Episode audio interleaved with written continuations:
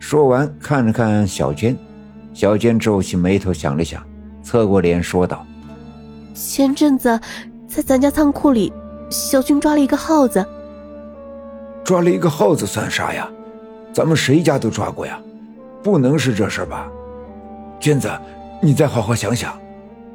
不是，这个跟往常的不太一样。那天，就是包画匠出事那天，你和我娘都去村西了。”我自己在家，小军来找我说也想去看看热闹，我就没同意。我说一个死人有啥好看的，怪吓人的。我俩在院子里唠嗑，就听见咱们家仓房里有动静。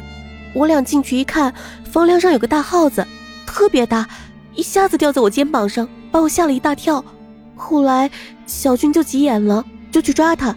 那个耗子好像吃了耗子药了，要么就是有啥病，跑不动。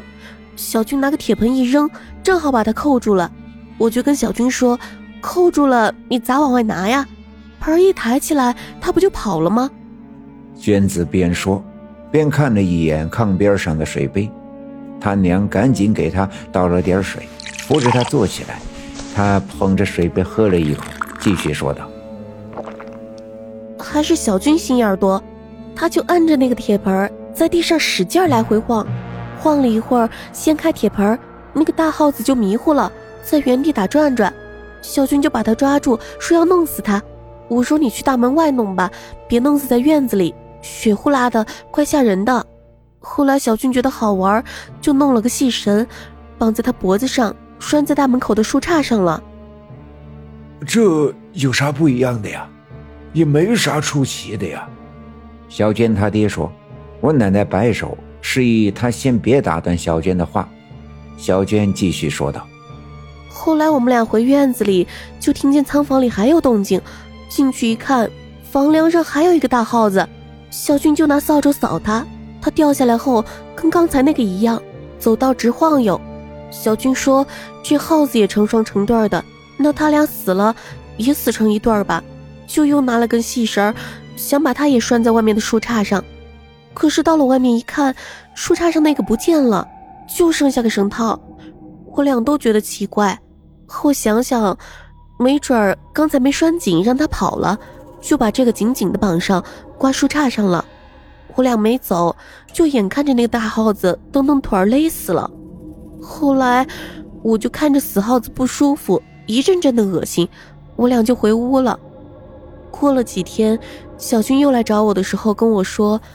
那天从咱们家出门的时候，发现大门口的树杈上的死耗子不见了，挺奇怪的。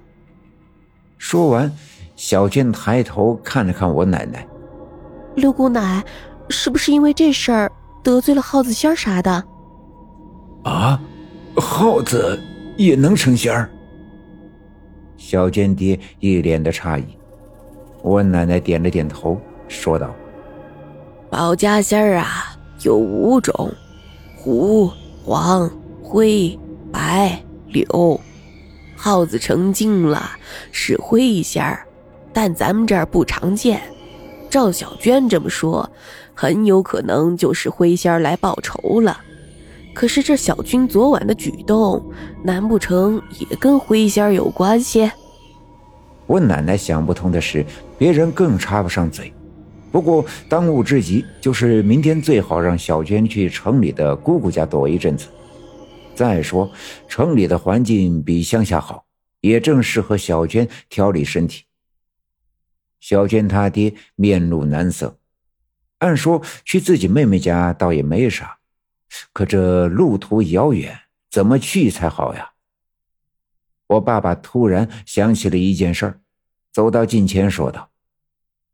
今天省里来了三位领导，说是来考察咱们村里的那个大石碑的。我估摸着呀，明天上午他们研究石碑，下午没准能回去。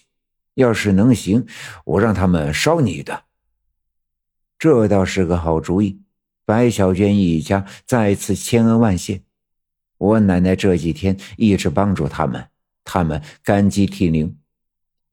快到天亮的时候。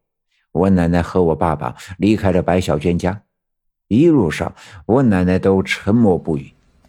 当走到西沟的时候，东面的山头上露出了一片鱼肚白。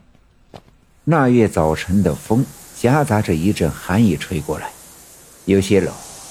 我奶奶抱了抱肩膀，仰头看着西南面那最后一颗星星，自言自语地说道：“大猫愣出来，二毛愣撵，三毛愣出来，白瞪眼，就剩三毛愣了。”天快亮了，我爸爸也抬起头，看着那颗孤零零的三毛愣星，感觉到浑身的疲惫。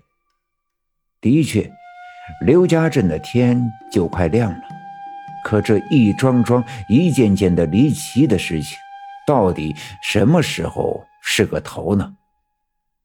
想到这儿，我爸爸不禁叹了一口气。我奶奶看了他一眼，说道。你叹啥气呀？是不是觉得心里累呀？我爸爸点了点头，我奶奶笑了，拿出烟袋叼在嘴里，却没有装烟点火，只是干吧唧了两口，说道：“这是咱家的命，这才哪儿到哪儿啊？等几年，你再看看咱家大勇，要比我操心的多。”本集已经播讲完毕，感谢您的收听。欲知后事如何，且听下回分解。